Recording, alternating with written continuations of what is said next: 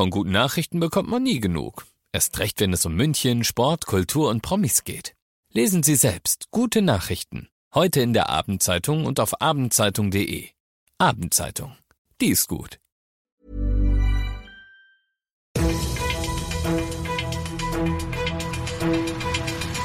95 5 Charivari, das München Briefing, Münchens erster Nachrichtenpodcast. Mit Christoph Kreis und diesen Themen.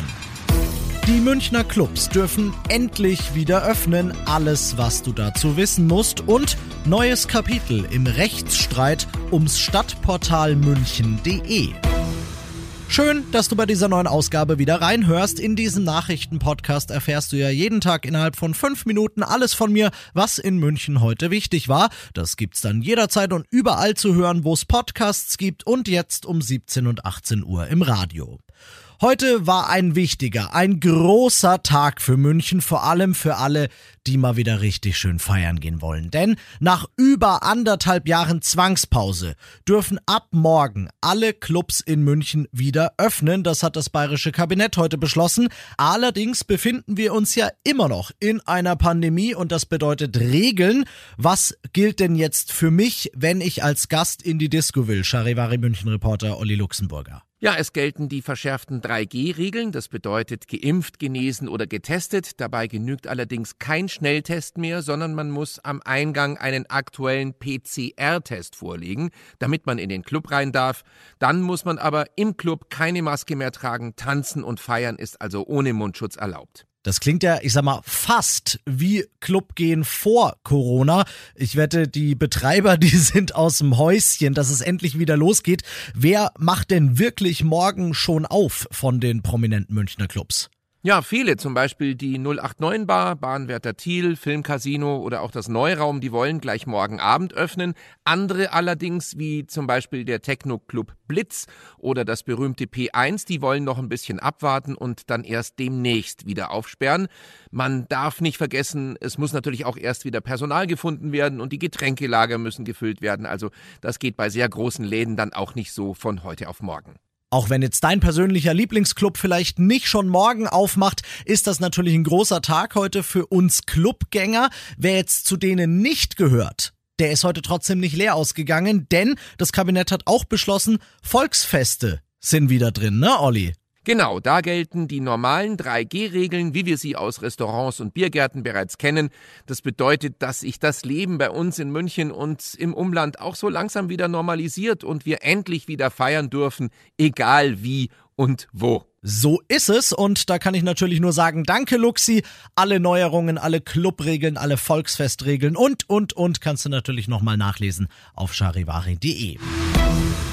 Du bist mittendrin im München-Briefing und nachdem wir das erste große München-Thema jetzt abgehandelt haben, schauen wir noch auf das Wichtigste aus Deutschland und der Welt heute.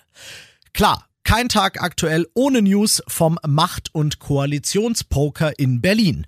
Die Grünen, die wollen da jetzt aufs Tempo drücken, die liebäugeln ja eher mit der Ampel, wollen jetzt aber in beide Richtungen schnelle Sondierungen um herauszufinden, kann das was werden, wie Fraktionschefin Göring-Eckert es heute Mittag ausgedrückt hat, Charivari-Reporterin Ursula Winkler. Die nächsten Dating-Termine für die Grünen stehen fest. Erst nochmal mit der FDP, am Sonntag dann mit der SPD. Und die Union, die solle sich erstmal personell sortieren, hieß es von Fraktionschefin Göring-Eckardt.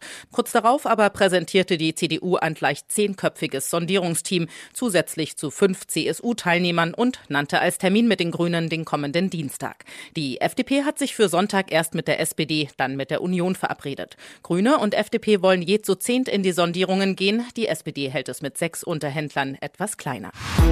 Und das noch zum Schluss.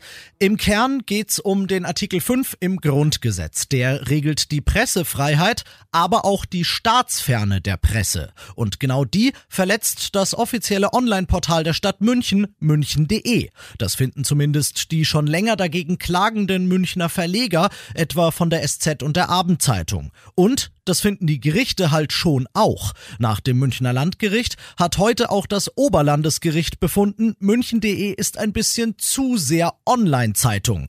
Denn neben wirklichen Bürgerinformationen gibt's da halt auch Konzerttermine, Filmrezensionen und sogar Tipps zum Shoppen. Kurz alles, wofür die Leute normal eine Zeitung kaufen würden, nur in dem Fall eben anders als bei der Zeitung aus Steuergeldern finanziert. Nochmal, Staatsferne der Presse.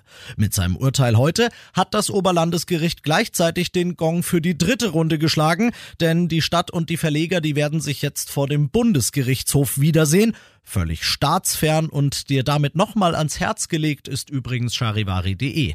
Ich bin Christoph Kreis, mach dir einen schönen Feierabend. 95 5 Charivari, das München Briefing.